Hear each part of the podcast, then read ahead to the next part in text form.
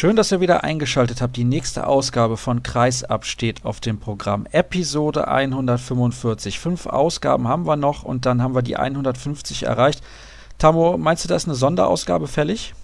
Es kommt drauf an, äh, was die Ereignisse der nächsten Wochen so mit sich bringen. Aber 150 ist auf jeden Fall eine Zahl, die man feiern sollte, gebührend. Und da habt ihr ihn auch schon gehört, unseren Experten in der heutigen Sendung. Tamo Schwarz von den Kieler Nachrichten. Moin, moin. Moin, moin aus Kiel. Und vorher nicht aus Kiel, sondern aus Barcelona, denn du bist unterwegs gewesen an diesem Wochenende in Spanien beim Champions League Viertelfinale, beim Rückspiel des THW in Barcelona. Das hat leider nicht gereicht. Darüber sprechen wir in dieser Ausgabe. Wir sprechen natürlich auch über das Aus der SG Flensburg-Handewitt, wollen direkt am Anfang erwähnen, dass es leider auch nicht für die MT Melsung gereicht hat im Rückspiel gegen Saint Raphael im ERF Cup. Die Franzosen sind also im Final Four in Göppingen mit dabei, Magdeburg und die Füchse aus Berlin haben locker den Sprung nach Göppingen geschafft. Dazu herzlichen Glückwunsch von dieser Stelle. Stelle. Im zweiten Teil der Sendung spreche ich mit Thomas Wagner von der Weiblinger Kreiszeitung und der ist Experte für den TVB Stuttgart. Die haben am vergangenen Freitag gewonnen gegen den VfL Gummersbach.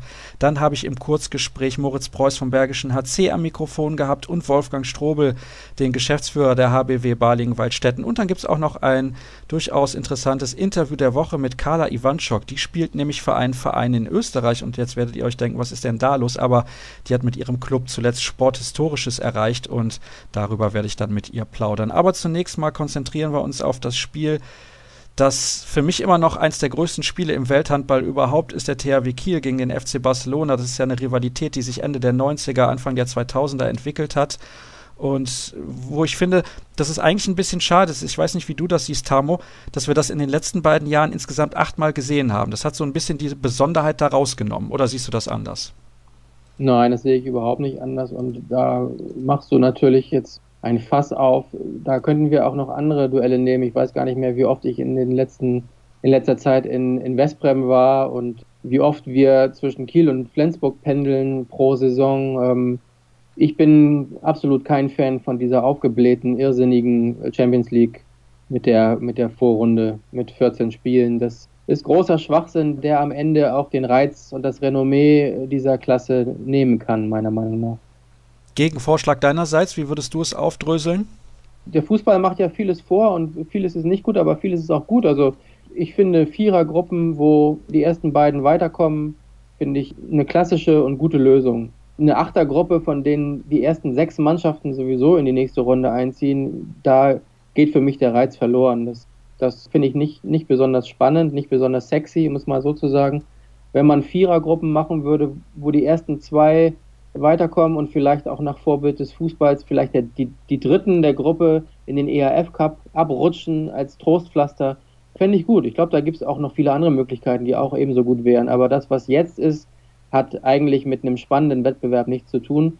Und ich mache noch einen ganz kleinen Schlenker, angefangen bei der willkürlichen Auswahl der Mannschaften und Gruppeneinteilungen, während es beim Fußball eben Länderrankings gibt und genau festgelegt ist, welcher Meister aus welchem Land in welche Quali-Runde muss ist das, ich sag nur Besiktas Istanbul im vergangenen Jahr und so weiter, ist das einfach Willkür, die mit Sport nichts mehr viel zu tun hat.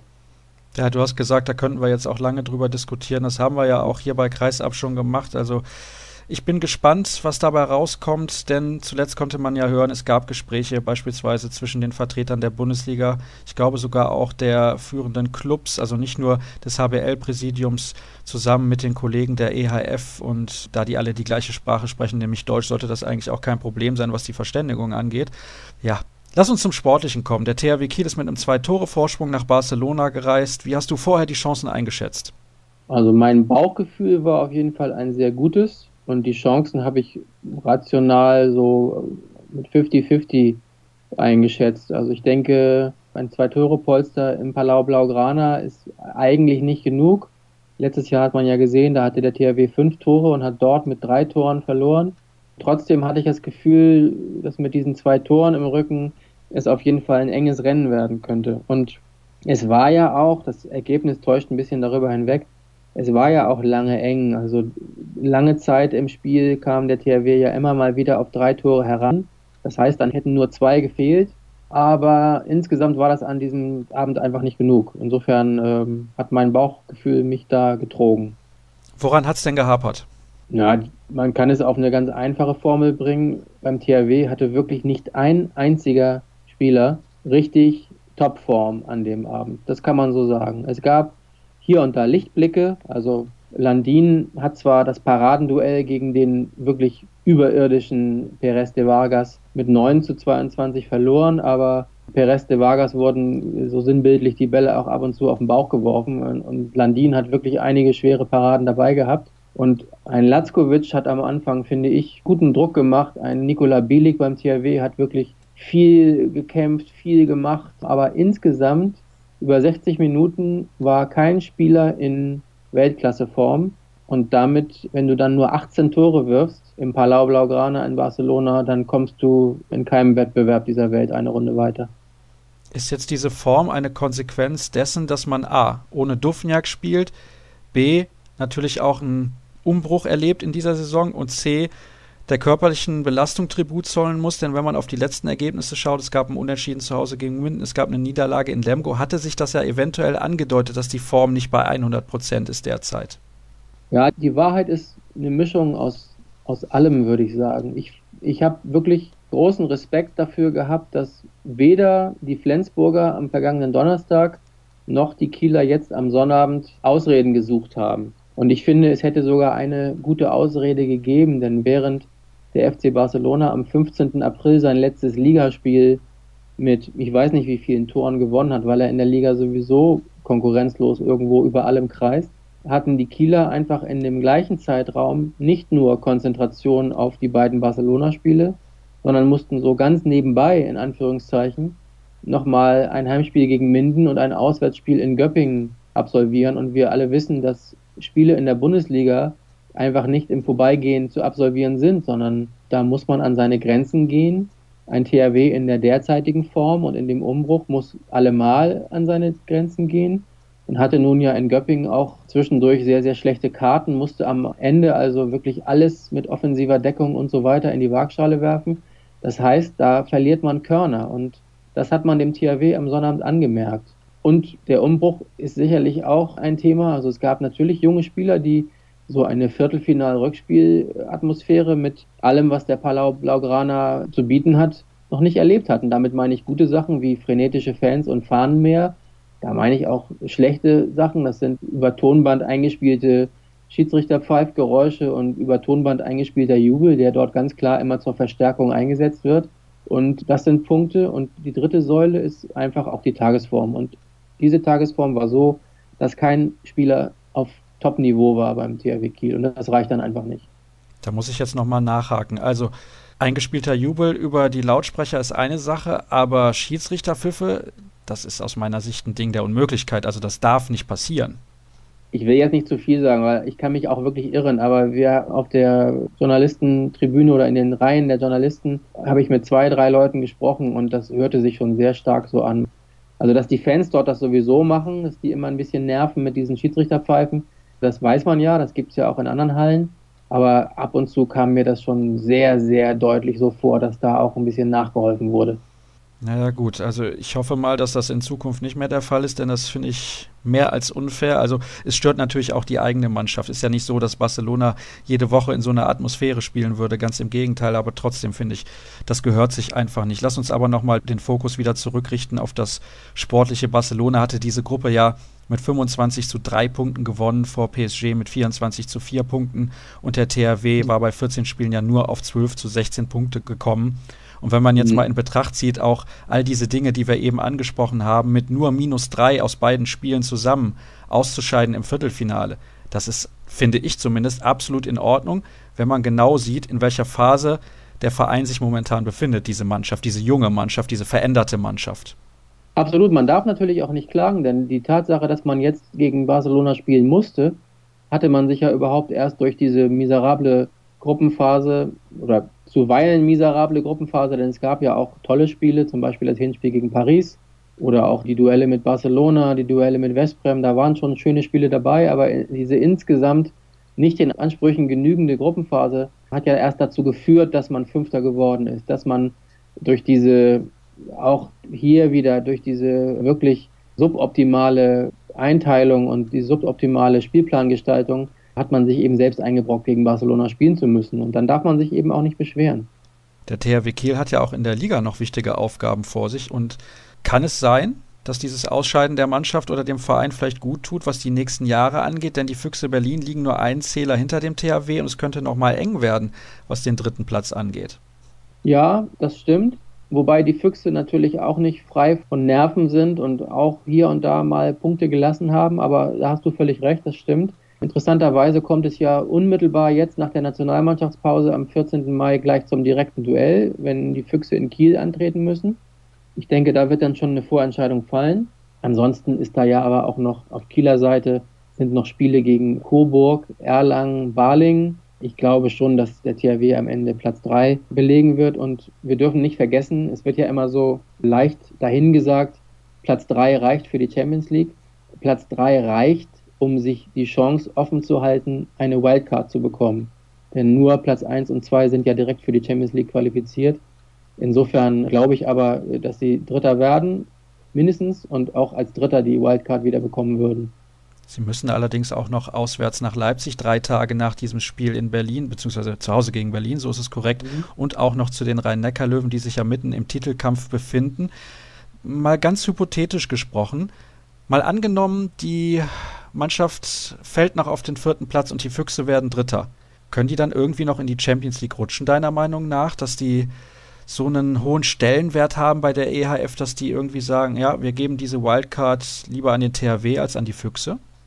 Das glaube ich nicht. Ich glaube aber, da kannst du mir vielleicht helfen, wenn du auf die letzten Jahre blickst, da bin ich mir nicht ganz sicher, aber ich glaube, die Chance wäre höher, dass die Füchse und Kiel eine Wildcard bekämen. Denn ich glaube, pro Saison, wenn ich mich recht erinnere, werden zwei oder drei Wildcards vergeben. Es sind auf jeden Fall mindestens zwei, ich glaube sogar drei. Und ich kann mir vorstellen, dass aus diversen Gründen, ich sage jetzt mal Fernsehvermarktung, Quote und so weiter, dass dann die Füchse und der THW eine Wildcard bekämen und vier Mannschaften an den Start gehen. Also eher als die Füchse sie nicht bekommen würden. Ich glaube, das ist ausgeschlossen. Ich meine, das gab es mal vor zwei Jahren, dass in Frankreich eine Mannschaft die Wildcard bekommen hat, die nur den vierten Platz in der Liga belegt hat. Aber da mag ich auch falsch liegen. Ich denke aber, dass das so gewesen ist. Werde ich mal überprüfen bis zur nächsten Sendung und sofern das dann nicht korrekt war, werde ich das korrigieren. Der THW hat ja immerhin den DHB-Pokal gewonnen. Also es ist keine ganz so schlechte Saison und wenn man auf die mhm. reinen Zahlen guckt, natürlich dann eine bessere als in der vergangenen. Plus man hat diesen Umbruch gefördert bzw. weiter betrieben, die Mannschaft jünger zu machen. Eigentlich finde ich, kann man beim THW durchaus zufrieden sein, obwohl es viele Nörgler und Meckerer gibt. Das stimmt, der Pokal hat die Wogen so ein bisschen geglättet. Die Titelsehnsucht, die ja beim THW im Umfeld und bei den Fans schon nach nur einem Jahr ohne Titel sehr, sehr groß wird, die konnte befriedigt werden. Aber ich habe lange mit dem THW-Geschäftsführer Thorsten Storm am Sonnabend gesprochen und der hat ganz, ganz offen und frei gesagt, ja, die Saison ist nicht schlecht, aber einen Haken hintermachen, symbolisch, kann man wirklich erst, wenn man auch die erneute Qualifikation für die Champions League wieder geschafft hat. Und meiner Meinung nach wäre es auch eine Katastrophe, wenn sie es nicht schaffen würden. Ich denke auch, also für den Handball in Deutschland wäre das schon ärgerlich, wenn der THW nicht in der Champions League mit dabei wäre, denn der Verein hat nach wie vor eine unglaublich große Strahlkraft und mit Sicherheit auch in Deutschland die größte Strahlkraft. Lass uns ein bisschen noch schauen auf das Spiel der SG Flensburg-Handewitt bei Vardar Skopje. Da hatte Vardar ja schon in Flensburg gewinnen können und war dann in Skopje quasi chancenlos, zur Halbzeit schon mit fünf Toren zurückgelegen, am Ende 27-35 verloren. Das war deutlicher, als man das vorher erwarten konnte. Ja, das war deutlicher, aber auch hier mein Respekt. Lubomir Vranjes hat hinterher ganz klar gesagt, wir hatten keine Chance und er hat es auch wirklich sehr treffend analysiert. Die haben gar nicht so schlecht gespielt bis zu den Chancen und haben aber einfach nicht, nicht genug getroffen, haben so ein bisschen sich von diesem Magier Apatsterbik ins Boxhorn jagen lassen und Skopje hat auch einfach sehr mannschaftlich geschlossen, sehr stark aufgetrumpft. Ich würde nicht so weit gehen wie einige, was ich danach dann gelesen habe, die Skopje jetzt schon zum riesengroßen Final Four Favoriten gemacht haben. Aber das ist eine, das ist eine starke Mannschaft, die den Gruppensieg und auch den Einzug ins Final Four in Köln auf jeden Fall hoch verdient hat. Aufgepasst aber trotzdem auf Luka Zindric, den Mittelmann aus Kroatien, finde ich. Das ist ein Bombenspieler. Genau, das ist ein Bombenspieler. Der hat mir wirklich gut gefallen. Es macht Spaß, dem zuzusehen. aus Sicht eines Journalisten der Kieler Nachrichten denkt man dann ja auch immer gleich, Mensch, das, das wäre auch einer für ein THW.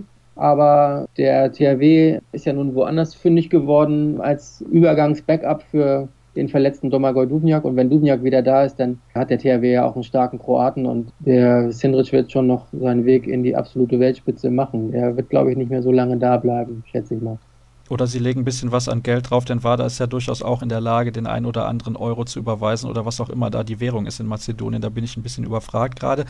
Miha Sarabetz heißt der Mann, der zumindest mhm. vor einem Jahr beim THW unterschrieben hat. Finde ich immer großartig zuzusehen. Ist natürlich ja, von der Körpergröße mit 1,77 und nur 77 Kilo Kampfgewicht vielleicht ein bisschen zu schmächtig für die Handball-Bundesliga, aber ich finde, er hat auch in der Champions League schon regelmäßig unter Beweis gestellt, dass er durchaus mithalten kann. Also als Übergangslösung absolut in Ordnung und ist ja auch die Frage, wann Dufniak zurückkommt. Der wird ja nicht erst im Januar wieder spielen, sondern vielleicht schon ein bisschen früher und hat dann auch die Gelegenheit, ganz langsam wieder rangeführt zu werden. Jetzt ist Flensburg da ausgeschieden, hat aber dann am Wochenende in Leipzig gewonnen, gleichzeitig aber Holger Glandorf verloren. Der fällt eventuell mit einer Daumenverletzung, mit einer komplizierteren bis Saisonende aus. Das kann ich immer noch nicht ganz so glauben, denn eine Daumenverletzung, also da müsste schon komplett gebrochen sein. Aber so wie ich das verstanden habe, ist er also mehrere Monate tatsächlich außer Gefecht. Glaubst du, das wird irgendwelche Auswirkungen haben auf den Meisterschaftskampf? Hm, es ist immer schwierig zu sagen, ob ein Spieler, der ausfällt, auf so einem Meisterschaftsrennen eine Auswirkung hat. Da ist ja der THW zum Beispiel auch gebranntes Kind. Wenn das immer nur von einem Spieler abhängen würde, dann wäre so manche Meisterschaft in den vergangenen Jahren ja schon geplatzt wie eine Seifenblase. Aber also Jakobson gefällt mir gut diese Saison. Wenn der, wenn der fit ist und spielt, dann finde ich den immer wieder sehr stark. Ich glaube nicht. Ich glaube nicht, dass es am Ende an, an Glandorf hängen wird, sondern ich glaube, dass es am direkten Duell zwischen Flensburg und den Löwen am Ende hängen wird. Und in dem Spiel wird sowieso alles in die Waagschale geworfen. Und ob Glandorf dann dabei ist oder nicht, spielt, glaube ich, eine untergeordnete Rolle ohne dass ich jetzt Holgers Fähigkeiten und seine Leistungen schmälern möchte, aber so eine Mannschaft wie Flensburg kann den Ausfall von solch einem Spieler auch mal für kurze Zeit kompensieren. Der Kader ist ja breit genug und sie haben viele Spieler auf Top-Niveau. Lass uns gerade noch schauen auf die Mannschaften, die sich ansonsten qualifiziert haben für das Champions League Final Four. Also mit dabei, wie schon erwähnt, der FC Barcelona und Vardar Skopje. Das sind die beiden Gruppensieger aus den Gruppen A und B. Montpellier hat zur Pause mit vier Toren geführt gegen Westbrem. Das hätte nach der drei Tore Niederlage im Hinspiel ausgereicht, um sich zu qualifizieren, aber am Ende die Physis vor allem und die Routine von Westbrem hat es dann ausgemacht. Fünf Tore Sieg für die Ungarn, tatsächlich dann doch noch im Montpellier 19 zu 10 haben sie die zweite Halbzeit gewonnen, also Westbrem mal wieder mit dabei und Pick Saget hat es leider nicht geschafft, Paris noch irgendwie in die Suppe zu spucken. Die hatten im Hinspiel auch mit drei Toren verloren, haben zur Pause in Paris mit einem geführt, am Ende 30-30 unentschieden. Das heißt, wir haben vier Mannschaften aus vier Nationen beim Champions League Final Four und zum ersten Mal in der Geschichte keine deutsche Mannschaft. Was sagst du denn dazu?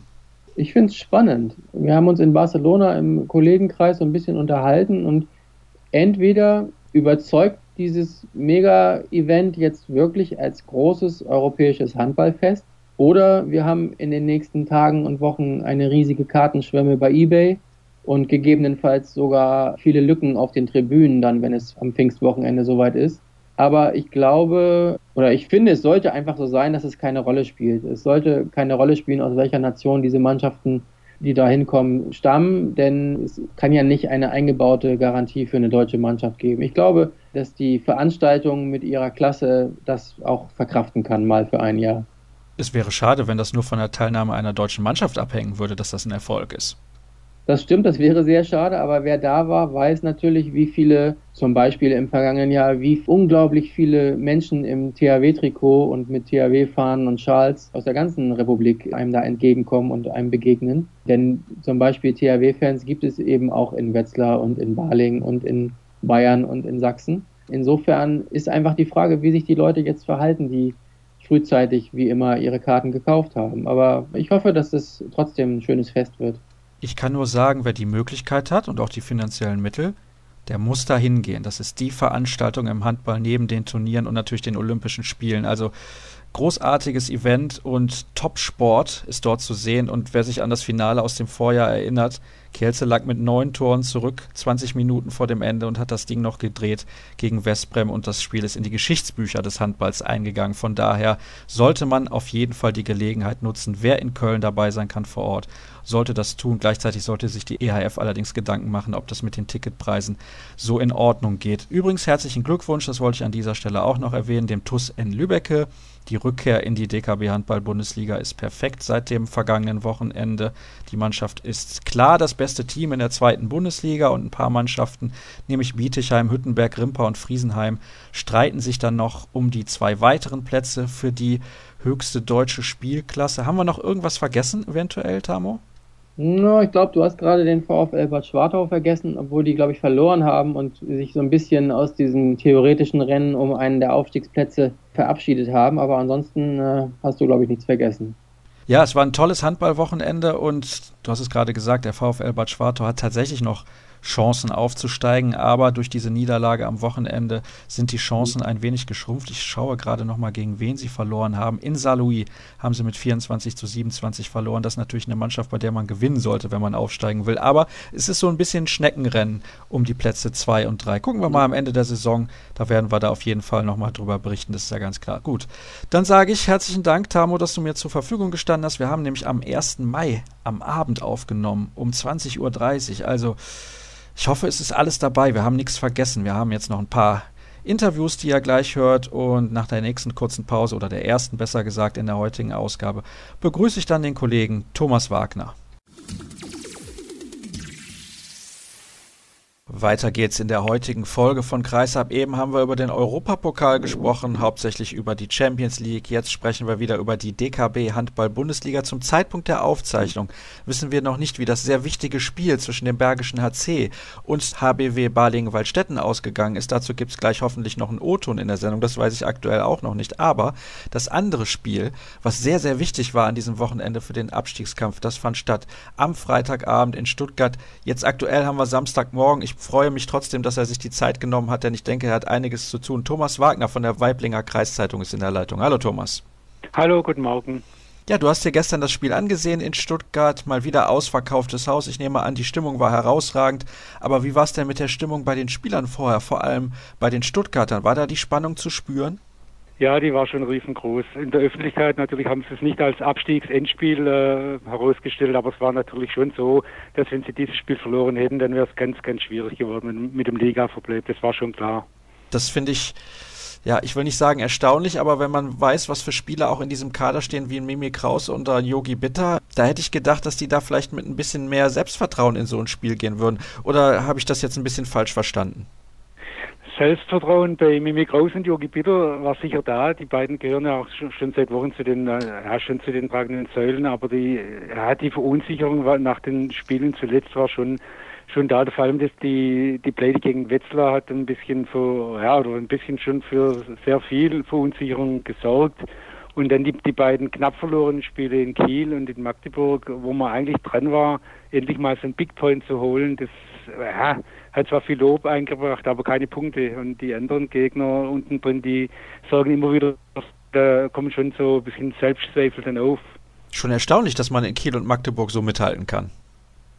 Ja, da waren also viele überrascht. Und vielleicht war es dann einfach so in, so in den Spielen, wo sie, äh, sagen wir mal, ohne Druck antreten können, dass sie einfach, ja, befreiter spielen. Und sie haben es ja schon oft bewiesen, dass sie mithalten können gegen die guten Mannschaften.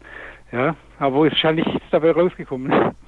Dann schauen wir auf das Spiel gestern Abend. Wie gesagt, volle Hütte in der Scharena und 9 zu 3 stand es nach 14 Minuten und der VfL Gummersbach hatte letzten Sonntag ein wichtiges Spiel gewonnen, also vergangene Woche Sonntag zu Hause gegen Hannover Burgdorf, die allerdings auch in den letzten Wochen nicht wirklich überzeugen konnten, eine Niederlage nach der anderen eingefahren haben sozusagen.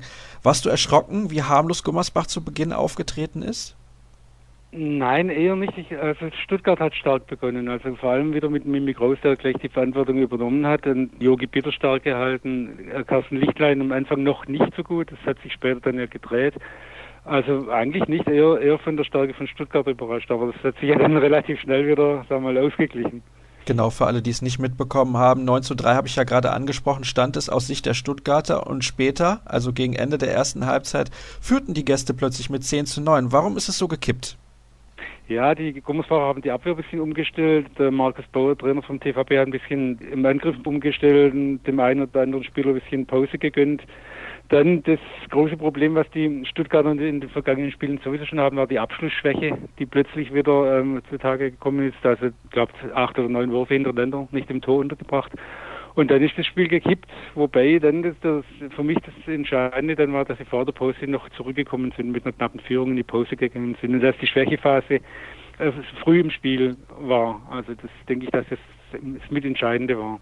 Die ganze zweite Halbzeit über hat eigentlich Stuttgart immer so mit zwei Toren geführt. Warum konnte Gummersbach das Spiel dann nicht nochmal drehen, wie das in der ersten Halbzeit schon der Fall war?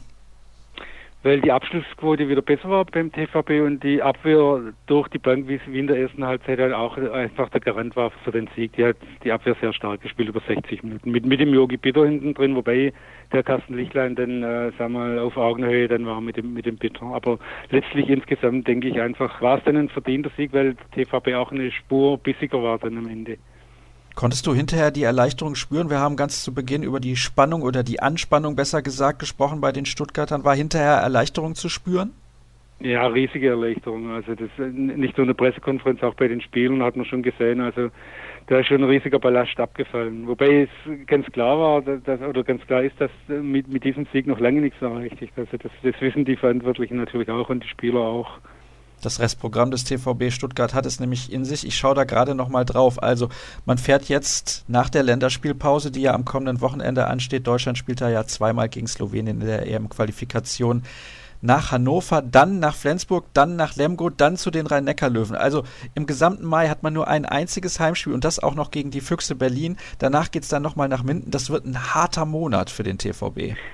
Ja, da sind sie ja nicht ganz so glücklich mit diesem Spielplan, weil die Spiele gegen Flensburg und äh, Rhein-Neckar ja verlegt worden sind. Die haben dann, äh, glaube, sechs Spiele in, in, in, drei Wochen im Mai und überhaupt nur also zwei Heimspiele noch gegen Coburg und gegen Berlin. Das ist natürlich alles andere als ideal. Auf der anderen Seite sind die sind sagen wir fünf Spiele dabei gegen Mannschaften von Platz 10 abwärts, also mit Hannover, Lemgo, Minden, Coburg und Göppingen. Also ja, rein rechnerisch ist da natürlich ja auch was drin. Ist das Schlüsselspiel das Auswärtsspiel in Lemgo? Äh, ich denke, mehrere Schlüsselspiele, das auf jeden Fall auch, aber ich gehe sowieso davon aus, dass diese 20 Punkte, die von vielen Mannschaften so anvisiert worden sind zum Ligaverbleib, dass die nicht reichen werden. Ich glaube, dass der TVB 22 Punkte braucht und das heißt noch drei Siege holen muss. Schätzt du die Chancen dafür gut ein, ganz realistisch gesehen? Denn ich weiß, klar, du bist häufig beim TVB zu Gast, eigentlich bei jedem Spiel. Deswegen wünscht man sich ja auch insgeheim, dass die Mannschaft den Klassenerhalt schafft. Aber glaubst du, dass sie es tatsächlich machen wird? Ich habe da immer noch so leichte Zweifel aufgrund eben des Restprogramms, das enorm schwierig ist. Ja, wie du es ja schon angedeutet hast, also von den acht Spielen äh, muss man sich ja natürlich logischerweise in Flensburg, in Mannheim und gegen Berlin mal nichts ausrechnen und bleiben halt nur noch fünf. Möglichkeiten. Und wenn, wenn die 22 Punkte tatsächlich erreicht werden müssen, von fünf Spielen drei gewinnen, naja, schwierige Aufgabe, aber ich denke, dass es möglich ist. Wobei natürlich auch die Ergebnisse der Konkurrenz ja, entscheidend sind, wie die, wie dann die, die Mannschaften, die gegen die Abstiegskonkurrenz spielen, wie, wie fokussiert noch in den letzten Spielen sind. Ja, das ist natürlich das ist auch ein ganz, ganz entscheidender Faktor, den man nicht unterschlagen sollte. Also entschuldige, dass ich dir da ins Wort falle, aber ja. für den Falle, dass es in die zweite Liga gehen sollte. Ist davon auszugehen, dass die Mannschaft direkt wieder hochkommt? Also es wurden ja auch Verträge verlängert, aber beispielsweise Mimi Kraus hat, glaube ich, nicht für die zweite Liga unterschrieben. Nein, Mimi nur für die erste Liga, dann ist ja noch Yogi Bitter ist ja noch offen. Wobei da die Chancen, wenn der TVB drin bleibt, sehr gut sein sollen, dass er auch nochmal bleibt. Ja, in der zweiten Liga wird er wie Kraus auch nicht spielen. Wobei der der Kader grundsätzlich natürlich für die erste und zweite Liga zusammengestellt worden ist. Also das ist schon klar und dass der TVB wieder hoch muss, ist auch klar, denke ich. Wobei das mit den zwei Aufsteigern dann natürlich schwierig wird, wie jeder weiß. Das ist sicherlich klar, aber warum ist denn der TVB quasi dazu gezwungen, wieder aufzusteigen, so wie du das gerade formuliert hast? Ja, weil der Kader, denke ich mal, nächste Saison schon recht gut besetzt ist. Sie haben, die Abgänge halten sich ja in Grenzen, also gehen wird der Torhüter Jerkovic, Dafür kommt der Jonas Meyer aus Limgo. denn der Theo Zoric geht, der Vio Fotache geht. Dafür kommt der junge Schweizer Rötlisberger von Bern, den äh, der Trainer Markus Bauer noch gut kennt aus Schweizer Zeiten, und der Manuel Späth aus Göppingen und dann der Max Häfner, der jüngere Bruder von Kai Häfner, der als großes Talent gilt. Also ist der Kader zumindest mal nicht viel schwächer. Natürlich muss man dann im Abstiegsfall Kraus und Peter ersetzen, aber denke ich doch, dass der Kader dann für die zweite Liga sehr stark sein wird. Ich möchte nochmal zurückkommen auf diese Drucksituation. Das spürt man ja nicht nur bei den Spielern, sondern auch ein bisschen im Umfeld, das heißt bei den Verantwortlichen, vielleicht auch bei den Zuschauern. Wie nimmst du das wahr derzeit? Ja, das gibt es natürlich immer unterschiedliche Auffassungen. Also es ist immer die Frage, wie stark man den Kader tatsächlich einschätzt. Der TVB hat ja in der, in der Hinrunde auch jetzt noch sehr großes Verletzungspech gehabt. Da hatten wir in der Hinrunde Lobe dann Futache Schimmelbauer im Benke, der jetzt auch gar nicht mehr spielt, Celebi, Yogi Bitter, die haben ja fünf bis zehn Spiele gefehlt und das ist einfach für den TVB schwierig wegzustecken. Da ist der Kader in der Breite einfach nicht stark genug.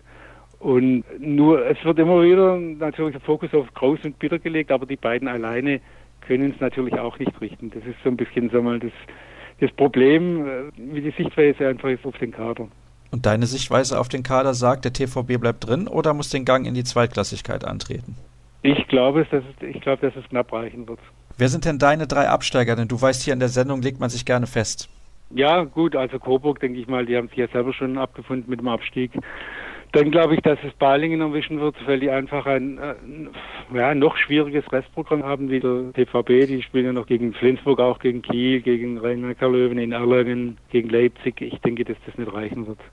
Und dann denke ich auch, dass der Bergische HC erwischen wird, knapp, weil das Restprogramm auch nicht ganz, ganz einfach ist. Also mit Magdeburg, mit Melsungen, Wetzlar, bei Rhein-Neckar-Löwen. Das sind meine drei Absteiger.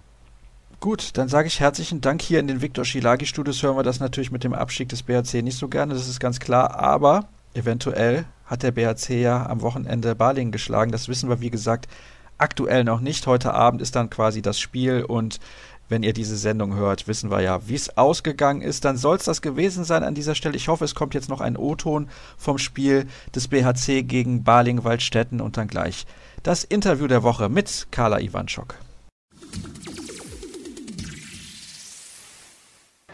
Moritz Preuß steht bei mir.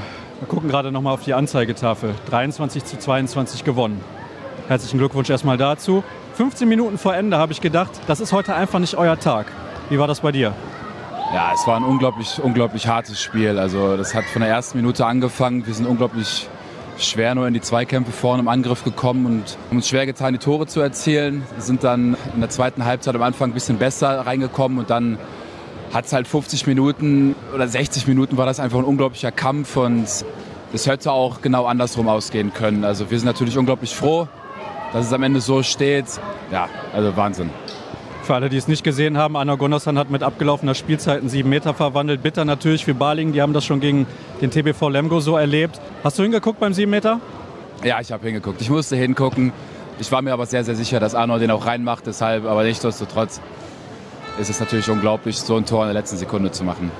Ich würde gerne noch ein bisschen intensiver auf den Spielverlauf eingehen. Ich hatte in der ersten Halbzeit insbesondere und dann auch zu Phasen in der zweiten Halbzeit, sagen wir mal so Mitte zweite Halbzeit, das Gefühl, der Spielfluss ist euch abhanden gekommen. Das, was euch in den letzten Wochen so ausgezeichnet hat. Ja, wir haben sehr, sehr gut gedeckt, mit Björgi hinten zusammen gut gearbeitet und sind dann auch zu Gegenstößen gekommen. Die haben wir dann nicht verwandeln können. Ich glaube, wir haben drei Gegenstöße verworfen, die tun natürlich bei so einem knappen Spielstand natürlich weh das hat uns wahrscheinlich so ein bisschen auch zurückgeworfen, dass wir jetzt nicht in so einen Flow reingekommen sind in der ersten Halbzeit. Ich glaube, das hat noch so ein bisschen das Ausschlaggebende, dass wir diese einfachen Tore nicht gemacht haben. Hat das Ergebnis gestern in Stuttgart für deine persönliche Herangehensweise an das Spiel heute irgendetwas geändert? Nein, auf keinen Fall. Wir wissen, wie die Situation ist. Jedes Spiel ist für uns immens wichtig. Wir wollen in jedem Spiel punkten. Und da gucken wir auch nicht auf die anderen Mannschaften, wie die spielen wir sind die ganze Woche hundertprozentig fokussiert und es ist egal, wer da zwischen welche Mannschaft gegen wen spielt. Würdest du mir dennoch zustimmen, wenn ich sage, die Unbekümmertheit der letzten Wochen ist euch vielleicht heute ein bisschen abhanden gekommen? Also von außen hatte ich den Eindruck, ihr wusstet, das ist mehr ein Mussspiel als ein Kannspiel. Ja, wir wollen insgesamt uns keinen Druck machen, weil wir einfach so erfolgreich waren bisher in der Rückrunde. Immer, ist wir, aber nicht einfach. Es ist nicht einfach. Immer wenn wir uns das eingeredet haben, okay, jetzt müssen wir gewinnen gegen Stuttgart zu Hause, haben wir kein gutes Spiel abgeliefert und wir wollen jetzt einfach in jedes Spiel sehr, sehr konzentriert rangehen. Aber wir wollen jetzt nicht mehr sagen, irgendwie, das ist ein Mussspiel. Das ist in der ersten Liga sowieso nie der Fall. Aber nichtsdestotrotz gibt es natürlich Mannschaften, wo das ein so eingetrichtert wird von außen. Das dürfen wir bei uns gar nicht so verinnerlichen und müssen das direkt in die richtige Richtung wiedersehen. Ja, von außen. Also ich habe nichts ja. gesagt. Jetzt steht erstmal eine Länderspielpause auf dem Programm. Ist das gut für euch, um nochmal Kräfte zu tanken, oder ist das eher schlecht, weil ihr heute mit so einem Erfolgserlebnis in das nächste Spiel gegangen wärt? Ich glaube, das tut uns sehr, sehr gut. Die letzten Wochen waren jetzt sehr, sehr intensiv für uns. Das Training war sehr anstrengend. Die Spiele, die waren immer über 60 Minuten Vollgas. Also wir konnten uns nie ausruhen. Und ich glaube, dass wir jetzt so zwei, drei Tage uns schön regenerieren können und dann auch auf den nächsten Gegner uns gucken werden. Ich glaube, das tut uns sehr gut. Zum Beispiel dann nach der Partie gegen die Rhein-Neckar-Löwen geht es zu deinem zukünftigen Club, zum VfL Gummersbach. Das wird ein spezieller Tag für dich. Ich glaube, das kannst du nicht wegdiskutieren. Nein, auf keinen Fall. Also ich bekomme das ja auch so mit, dass Gummersbach auch im Abstiegskampf ist, wie wir. Nichtsdestotrotz ist es natürlich ein besonderes Spiel für mich in Gummersbach, aber ich versuche natürlich mit dem BRC zu gewinnen und meine Top-Leistung zu zeigen. Davon bin ich überzeugt. Vielen Dank. Wolfgang Strobel ist bei mir der Geschäftsführer von HBW Balingen-Waldstätten. Ich habe eben versucht, kurz mit deinem Bruder zu sprechen. Das Gespräch hat vielleicht 30 Sekunden gedauert. Ich denke, das ist mehr als nachvollziehbar, denn auf einer Seite, wo es auch Sieger gibt, Glückliche sicherlich heute, gibt es auch ein paar Verlierer. Mit 22, 23 habt ihr das verloren, obwohl ihr Mitte der zweiten Halbzeit das Spiel aus meiner Sicht im Griff gehabt habt. Was ist dann passiert? Ja, das war insgesamt natürlich ein sehr, sehr hitziges, sehr emotionales Spiel. Ich würde nicht sagen, dass wir es im Griff hatten. Wir waren in Führung. Ja. Ähm, es waren immer zwei oder drei Tore. Wir haben es in der Phase leider nicht geschafft, mal vielleicht auch das vierte Tor hinzubekommen. Aber ich würde nicht sagen, dass wir es im Griff hatten. Ähm, und dann ist halt eben ein Fehler relativ schnell passiert oder ein Fehlwurf passiert und dann ist so ein Spiel wieder gleich eng. Dann kann jedes Spiel, jede Situation das Spiel entscheiden. Und das war natürlich heute, heute der Fall. Ich glaube, es gibt viele Situationen, über die wir, die wir sprechen können. Es waren zwei unglückliche Pfiffe in meinen Augen ähm, bei uns dabei, was einfach insgesamt uns dann sehr, sehr bitter wiegt, äh, weil es eine entscheidende Phase dann war. Ähm, aber ich will es nicht an den Schiedsrichter aufhängen. Ich glaube, die Mannschaft hat heute einen, einen, großen Kampf geliefert. Und alle 14, die dabei waren, kann man, kann man keinen Vorwurf machen. Das ist jetzt nicht das erste Mal, dass ihr knapp verliert. Gegen Lemgo habt ihr dieses Schicksal auch gehabt. Also es war keine Niederlage, aber ein sehr, sehr ärgerlicher Punktverlust für euch. Wie kann man das aus den Köpfen der Spieler einigermaßen wieder rausbekommen, bis das nächste Spiel ansteht? Denn da kommt mit Leipzig ein Gegner, bei dem es richtig rund läuft in dieser Saison. Also äh, viele Spiele habt ihr ja nicht mehr. Ja gut, es ist natürlich innerhalb von, von sieben Tagen verlieren wir zwei Punkte mit, dem, mit der Sirene ähm, über den sieben Meter. Äh, das ist natürlich dann schon eine sehr bittere, äh, eine sehr bittere Geschichte einfach. Ähm, ich glaube, momentan ist es einfach so, dass eine große Lehre über jedem Einzelnen da ist nach dem Spiel heute, wenn wir wirklich die Chance hatten, das zu gewinnen. Ja, wie kriegt man das raus? Es geht nur über, über Einsatz und, und über Weitermachen. Ja. Ähm, natürlich die Chancen den Klassenerhalt jetzt zu schaffen, sind natürlich durch die Niederlage heute dramatisch gesunken oder gesunken einfach. Aber wir werden mit Sicherheit nicht aufgeben. Rona hat es gerade in der Pressekonferenz gesagt. Wir haben noch sechs Spiele. Wir werden jedes einzelne Spiel so angehen, dass wir es gewinnen möchten. Und dann werden wir sehen, ob es am Ende dann reicht oder nicht reicht. Insgesamt macht der Auftritt der Mannschaft nach, oder in den letzten drei Spielen schon Mut. So wie sie sich präsentiert hat, wie sie gekämpft hat, wie sie gefeiert hat. Das war in weiten Teilen der Saison nicht der Fall. Und deswegen äh, das vom Weg her das Richtige. Leider mit nur einem Punkt aus den drei Spielen. Das ist vielleicht eine unpassende Frage zu dem Zeitpunkt. Ich möchte sie aber trotzdem stellen. Ich hoffe, du siehst es mir nach. Was würde denn ein Gang in die Zweitklassigkeit für diesen Verein bedeuten? Ist der Verein so aufgestellt, dass man sagen kann, okay, das wäre vielleicht nur ein kurzes Intermezzo und wir greifen dann direkt wieder an, um in die erste Liga zurückzukommen? Sag mal, das ist äh, keine unpassende Frage. Mit der Frage beschäftigen wir uns jedes Jahr ab dem 1.7. Ja, was passiert, wenn? Das ist in Balingen einfach der Fall, dass wir die Bundesliga als Erlebnis haben. Ja? Wir dürfen es einfach nicht zur Selbstverständlichkeit werden lassen. Vielleicht haben wir das irgendwann mal, mal angefangen oder ähm, Teile haben das angefangen und dann kommt eben ein, ja, auch manche Ergebnisse zustande. Aber das ist für uns eine Sache, die, mit der wir die ganze Zeit planen, mit der wir uns aber auch beschäftigen und deswegen sind wir so aufgestellt, dass wir den sofortigen Wiederaufstieg anstreben möchten, falls wir runtergehen. Ähm, wir haben den Kader äh, in den Gesprächen so ausgerichtet, dass, das, ähm, dass die Verträge überwiegend für die erste und zweite Liga gelten. Und so laufen momentan auch die, die Sponsorengespräche oder die Gespräche in, in der Region. Beziehst du diese Selbstverständlichkeit, die du gerade angesprochen hast, mit, wir sind jetzt schon so lange erste Liga, es klappt schon irgendwie auf die aktuelle Saison, dass das einige haben zu locker angehen lassen oder vielleicht in den letzten Jahren? Wie war das gemeint? Ja, das geht schon in die Richtung einfach, dass man vielleicht dieses, also nicht auf die aktuelle Saison, sondern einfach, wenn man nach 10, 11 Jahren Bundesliga, äh, ist es vielleicht irgendwann mal so, dass man was als normal an, ansieht. Das kann sein, dass es bei den einen im vierten Jahr angefangen hat, bei den anderen im achten und bei irgendjemandem im siebten. Das ist, äh, glaube ich, so nicht, nicht, äh, nicht kalkulierbar oder nicht, nicht vorhersehbar oder zu sagen. Ähm, aber ähm, ich glaube, dass es über, über, die, über die Zeit einfach vielleicht auch entwickelt hat. Ich möchte das auch nicht pauschalisieren oder generalisieren. Aber wir müssen, müssen das wieder, wieder haben, wieder leben, jeder Einzelne oder alle, damit das was ganz Besonderes ist, in der ersten Bundesliga zu spielen. Und wenn man dann die Rahmenbedingungen anschaut, dann haben wir eben auch die kleinste Halle in der Bundesliga. Wir haben den zweitkleinsten Etat in der Bundesliga. Und da sind einfach die Voraussetzungen schon mal deutlich schwieriger, sich in der Klasse zu halten. Haben das jetzt über zehn Jahre sehr, sehr gut gemacht. Dieses Jahr wird es noch ein sehr, sehr harter Kampf. Ich wünsche euch dafür viel Glück, dass es mit dem Klassenerhalt noch was wird. Ich danke dir. Danke. Letzte Woche war ich in Polen unterwegs beim Interview der Woche und habe mit Tobias Reichmann gesprochen. Diese Woche geht es nach Österreich. Ich habe zwar die Reise nach Wien nicht angetreten, aber es trug sich etwas Sporthistorisches zu am Ostersamstag und wir blicken ja hier bei Kreisab gerne über den Tellerrand hinaus. Es ist so, zum ersten Mal in der Geschichte ist Hypo Niederösterreich in Österreich nicht Pokalsieger bei den Frauen geworden. Jetzt werden die Leute denken, Mensch, worüber spricht er denn schon wieder hier im Podcast? Aber es ist ja so, Hypo Niederösterreich ist nicht irgendeine Mannschaft im europäischen Handball, sondern man wurde mehrfach Champions League-Sieger. Ich glaube insgesamt achtmal zwischen 1989 und 2000 muss es gewesen sein, als ein richtiges Star-Ensemble in Österreich einen Sieg nach dem anderen einfuhr und 40 Mal in Serie wurde diese Mannschaft auch österreichischer Meister. Und jetzt spreche ich mit einer Spielerin, die dafür gesorgt hat, dass eben Sportgeschichte geschrieben wurde. Denn mit ihrer Mannschaft, mit den MGA Fivers, konnte sie am Ostersamstag, wie gesagt, den Pokalsieg einfahren. Ich begrüße recht herzlich in der Sendung Carla Ivanchuk. Hallo Carla. Hallo Sascha.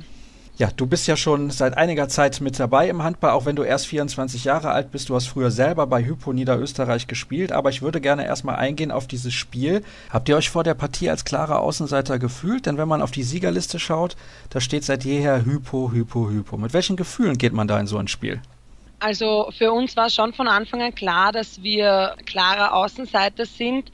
Für mich ist es seit dieser Saison eigentlich so, dass es für mich irgendwo doch auch klar war, dass wir natürlich nur wenn alles perfekt läuft, aber auch eine Chance haben, Hypo an einem für uns perfekten Tag zu schlagen. Ich bin nach Graz gekommen und habe mir tatsächlich, also ich habe den Pokal gesehen und habe mir in dem Moment gedacht, den will ich heute haben. Jeder hat gesprochen von ja, es ist möglich. Wie sehr man dann daran glaubt, weiß ich nicht. Aber uns war klar, dass wenn wir alles möglich machen wollen, dann müssen wir einfach dranbleiben. Und ja, im Endeffekt haben wir das dann auch geschafft. Vor allem muss man dazu sagen, Mitte Januar habt ihr gegen diese gleiche Mannschaft 21:35 verloren. Ja, genau, da haben wir 20 Minuten lang sehr gut mitgehalten und dann sind wir einfach eingebrochen. Ich muss sagen, bei uns hat im Jänner nichts geklappt. Es waren viele Zuschauer da, viele Leute haben sich was Tolles erwartet, was Spannendes erwartet war es dann leider nicht, wobei wir in der zweiten Halbzeit wieder mithalten konnten. Ja, aber eben bei dem Cup-Spiel hat einfach alles zusammengepasst. Wir haben gekämpft, wir wollten das unbedingt. Wir hatten eine nahezu perfekte Torfrollleistung und sind dann dran geblieben und Gott sei Dank oder haben dann ja zum Glück das Unmögliche möglich gemacht. Mit 18 zu 17 habt ihr gewonnen. Ich glaube, du hast auch die meisten Treffer in diesem Spiel erzielt. Sieben sind es. Korrigiere mich, wenn ich falsch liege. Bist du auch zur besten Spielerin des Spiels gewählt worden? Also ja, es waren sieben Treffer, davon waren drei sieben Meter. Nein, es gab witzigerweise bei diesem Spiel keine keine Ehrung zur Spielerin des Spiels, was mir aber auch nicht so wichtig gewesen wäre. Und ich denke, wenn, dann hätten wir unsere Torfrau Natascha Schilk da ehren sollen, weil die hat echt über 60 Prozent der Bälle gehalten. Das war echt einfach ein perfektes Spiel für sie. Ich würde gerne von dir auch ein bisschen wissen, wie du wahrgenommen hast, wie die Gegnerinnen sich so gefühlt haben. Denn ich habe das ja gerade angesprochen, das ist Handballhistorie, was da im Prinzip passiert ist bei diesem Spiel. Und ich habe die Bilder danach im Internet auch gesehen und man hatte schon den Eindruck, die waren völlig geschockt bei Hypo. Ja, den Eindruck hatte ich ehrlich gesagt auch. Also es war für mich auch so, dass ich am Anfang geschockt war. Ich musste dreimal auf die Anzeigetafel schauen, bevor ich irgendwie mich freuen konnte, weil ich das eigentlich nicht glauben konnte, was da gerade passiert ist. Und ich glaube, die Mädels von Hypo waren auch ziemlich geschockt und haben auch noch eine Zeit lang gebraucht, um das Ganze zu verarbeiten. Es ist echt, glaube ich, nicht einfach, wenn man in einem Verein spielt, der seit 29 Jahren ständig locker eigentlich gewinnt und dass man dann das Spiel aus der Hand gibt und eigentlich, also wir MGA haben ständig geführt, wir waren nie hinten, es war maximal X und ich glaube, das ist nicht ganz so einfach für die Hypospielerinnen gewesen. Lass uns ein bisschen auch über deine sportliche Vergangenheit sprechen, denn es ist eine sehr, sehr interessante und aus österreichischer Sicht leider traurige Entwicklung, was diese Mannschaft angeht, beziehungsweise diesen Verein Hypo Niederösterreich. Wann hast du selber mit dem Handballspielen angefangen und in welchem Alter bist du zu Hypo gekommen? Also ich habe angefangen in der ersten Klasse Gymnasium, da war ich zehn, mit einem Verein in Wien, der sich dann traurigerweise auch aufgelöst hat bin dann eben zu den MGA Fivers gewechselt und dann bin ich mit, ich glaube, es war 15, 16 Jahren zu Hypo, war dann sofort Teil der ersten Mannschaft, der Champions League Mannschaft und konnte vieles dort lernen, habe dann leider aufgehört für zwei Jahre und jetzt bin ich wieder bei den MGA Fivers. Dann lass uns diesen Weg mal ein wenig skizzieren. Also du bist da in eine Mannschaft gekommen voller Stars, das kann man eigentlich schon so sagen, oder? Ja, also zu der Zeit war das unglaublich. Ich glaube, sie haben im Jahr davor das Champions League Finale knapp verloren und ja, da sind einige Spielerinnen gegangen, aber der größte Teil, also damals mit O, Piedade, Nascimento, Sanko, da waren echt, echt sehr viele Top-Spielerinnen dabei, ja. Was lernt man da als junge Spielerin? Ist das für einen etwas, was einen eventuell sogar überfordert? Ja, also ich muss ehrlich zugeben, am Anfang war ich schon ziemlich überfordert, wurde aber sehr nett in die Mannschaft aufgenommen, wie gesagt, und man hat sofort mit mir gesprochen und ich war sofort Teil der Mannschaft. Man lernt aber wirklich sehr, sehr viel. Man lernt viel vom Profibetrieb, man lernt viel auch für sich selber. Man muss ja mehr als 100 Prozent im Training geben, damit man eben mithalten kann. Und ich glaube, das bringt einen schon sehr weit. Kann man auf der anderen Seite dennoch sagen, dass es ein wenig frustrierend ist, wenn man dann bei den Spielen, wo es um etwas geht, nämlich in der Champions League beispielsweise, weil national waren die Spieler ja eigentlich völlig egal, weil sowieso alle Partien gewonnen wurden, dass man da nicht spielt und ja, man irgendwie frustriert nach Hause geht oder war das bei dir gar nicht so? Also ich muss ehrlich zugeben, es war für mich damals gar nicht so, weil man im Training auch sehr viel dazu beiträgt, dass die erste Mannschaft oder die Mannschaft, die dann spielt, auch so spielt, wie sie es dann macht und auch das zeigt, was sie im Training kann und man muss eben im Training wirklich viel geben, um die Mädels auch weiterzubringen. Und wenn das Weltspielerinnen sind, dann kann man sich schon vorstellen, wie viel man als so quasi normales Mädchen aus Wien im Training geben muss, damit man auch die weiterbringt. Und ja, in der Champions League, nein, das war einfach eine geile Erfahrung, das waren geile Spiele. Da freut man sich, wenn man zwei Minuten Einsatz hat, man ist dabei, man feuert die Mannschaft an und das, das ist einfach ein Wahnsinnsgefühl. Nun ist der Verein ja nicht mehr das, was er mal war. Vielleicht kannst du ein bisschen erzählen, warum das so gekommen ist in den letzten Jahren. Ja, der Verein ist tatsächlich nicht mehr das, was er mal war. Es hat ja schon damals begonnen, wie ich noch bei Hypo war. Im Prinzip hängt das Ganze an, an den finanziellen Mitteln, die einem leider nicht mehr zur Verfügung stehen. Dann auch mit dem Abgang von Gunnar Prokop, da sind auch viele Sponsoren mitgegangen.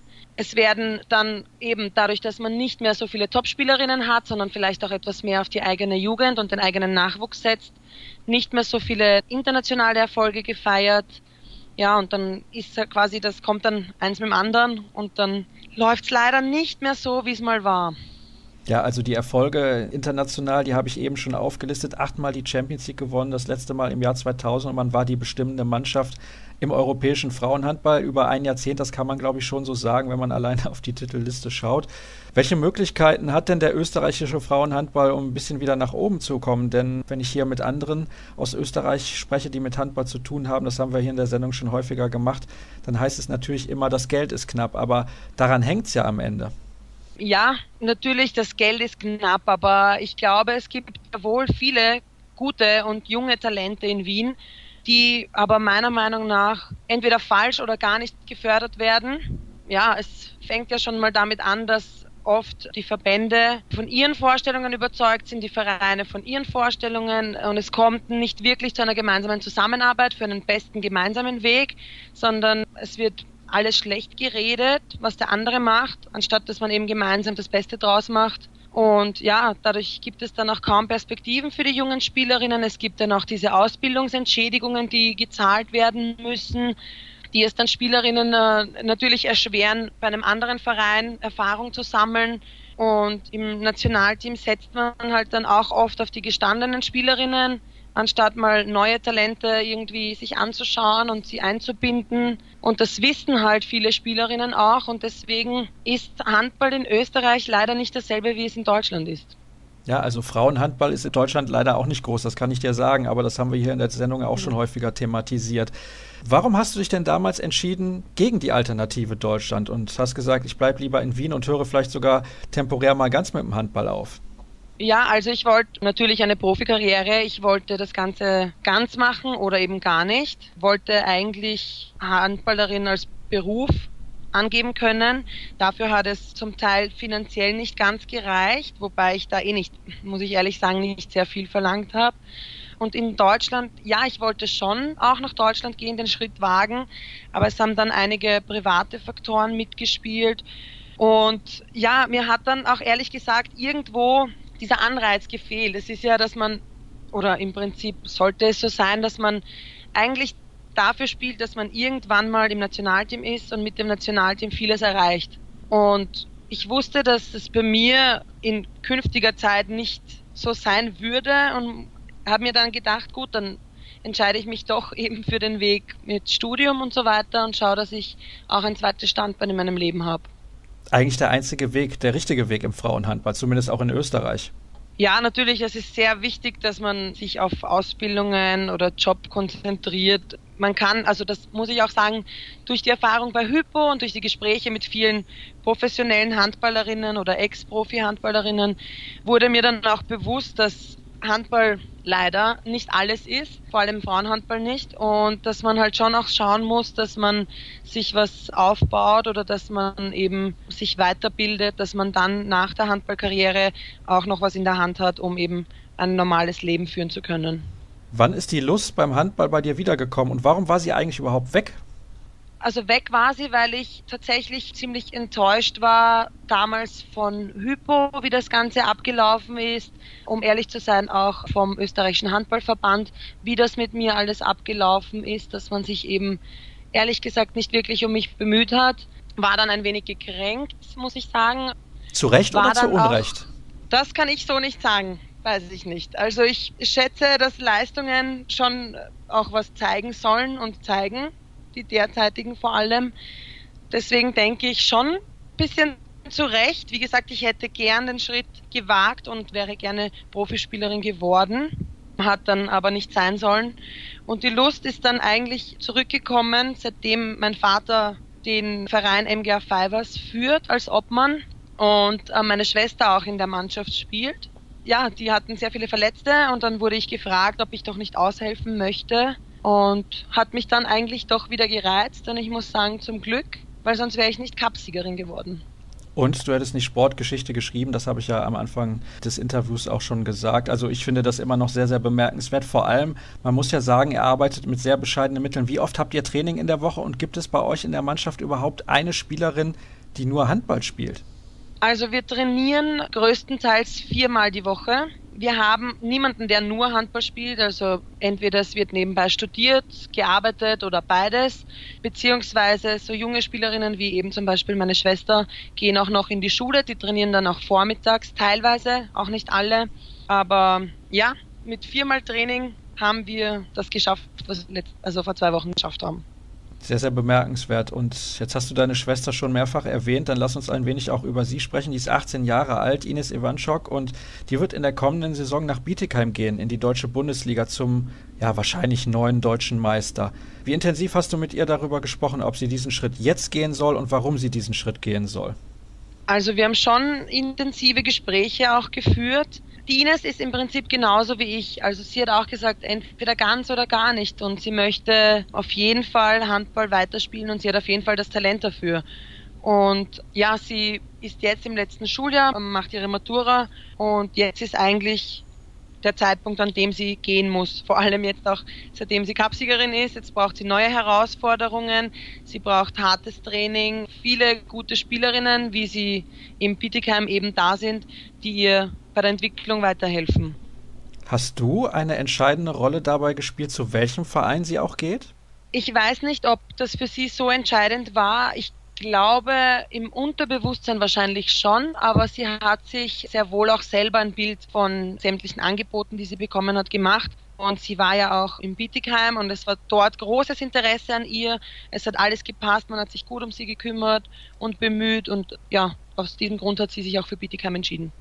Macht man sich als ältere Schwester dennoch ein bisschen Sorgen, ob das alles so funktionieren wird, wie man sich das vorstellt? Ja, natürlich. Ich hoffe für sie, dass sie sich wirklich durchsetzen kann. Vielleicht nicht gleich im ersten Jahr. Man weiß ja, was für Spielerinnen dort sind. Aber ja, nein, eigentlich bin ich mir sicher, dass meine Schwester es schaffen wird, weil ich weiß, dass sie großen Kampfgeist hat und dass sie etwas total durchzieht, wenn sie das auch möchte und dass sie auch dann Hilfe annimmt. Und ich glaube, das wird ihr sehr gut tun und ich glaube, da kann sie sich wirklich gut weiterentwickeln. Es gibt auch aktuell sicherlich schlechtere Vereine, zu denen man wechseln kann als die SG BBM Bietigheim. Reizt es dich dann auch nochmal, vielleicht den Sprung ins Ausland zu wagen, wenn du jetzt siehst, meine Schwester macht das jetzt und ich würde das gerne tun oder beziehungsweise ich wollte das eigentlich mal machen? Also ich muss ehrlich sagen, ich hatte diesen Gedanken lange eigentlich gar nicht. Letztens hat eine Mannschaftskollegin mich dasselbe gefragt und seitdem spiele ich schon mit dem Gedanken, ob es mich wieder reizen würde oder ob ich es gern versuchen würde im Ausland ähm, für mich ist gerade mal wichtig, dass ich die Uni abschließe, was hoffentlich auch mit Herbst jetzt passieren wird. Und ja, also ich müsste mir mal das überlegen und weiß nicht, vielleicht auch Angebote anhören oder mal Vereine suchen. Aber jetzt konkret, konkret gibt es da weder Angebote noch irgendwelche Ideen oder Pläne. Ich merke schon, es kribbelt bei dir. Du bekommst irgendwie doch nochmal Lust, diesen Schritt zu wagen. Oder täusche ich mich da? Ja, das schon, weil ich mich eben auch frage, was wäre gewesen, wenn ich doch den Schritt gemacht hätte und weil ich es doch schade finde, dass es dann im Endeffekt nicht dazu gekommen ist. Es ist nicht so, dass ich es bereue, aber ich finde es halt schade und es würde mich doch interessieren, wie weit ich es auch gebracht hätte oder wie weit ich gekommen wäre. Deswegen kribbelt schon. Aber ich weiß auch nicht, ob ich meinen jetzigen Verein sozusagen im Stich, im Stich lassen möchte nächste Saison. Du weißt ja, wie es so schön heißt. Man kann nur Dinge bereuen, die man nicht getan hat. Carla, ich danke dir recht herzlich für dieses interessante Gespräch. Ich bin gespannt, ob wir uns zur übernächsten Saison dann in der deutschen Frauen-Bundesliga wiedersehen werden. Es war auf jeden Fall sehr, sehr interessant, mit dir ein wenig zu plaudern. Und das soll es dann gewesen sein für die aktuelle Ausgabe von Kreisab. Wir haben intensiv gesprochen über die Champions League. Wir haben intensiv gesprochen über den Abstiegskampf in der DKB Handball-Bundesliga und eben noch das sehr, sehr interessante Interview der Woche. Also ich hoffe, ihr habt wieder Spaß gefunden an der heutigen Sendung. Alles weitere erfahrt ihr, ihr wisst das ja wie immer, unter facebook.com slash kreisab oder auch bei Twitter at kreisab.de und nächste Woche hören wir uns dann an gleicher Stelle wieder. Bis dann.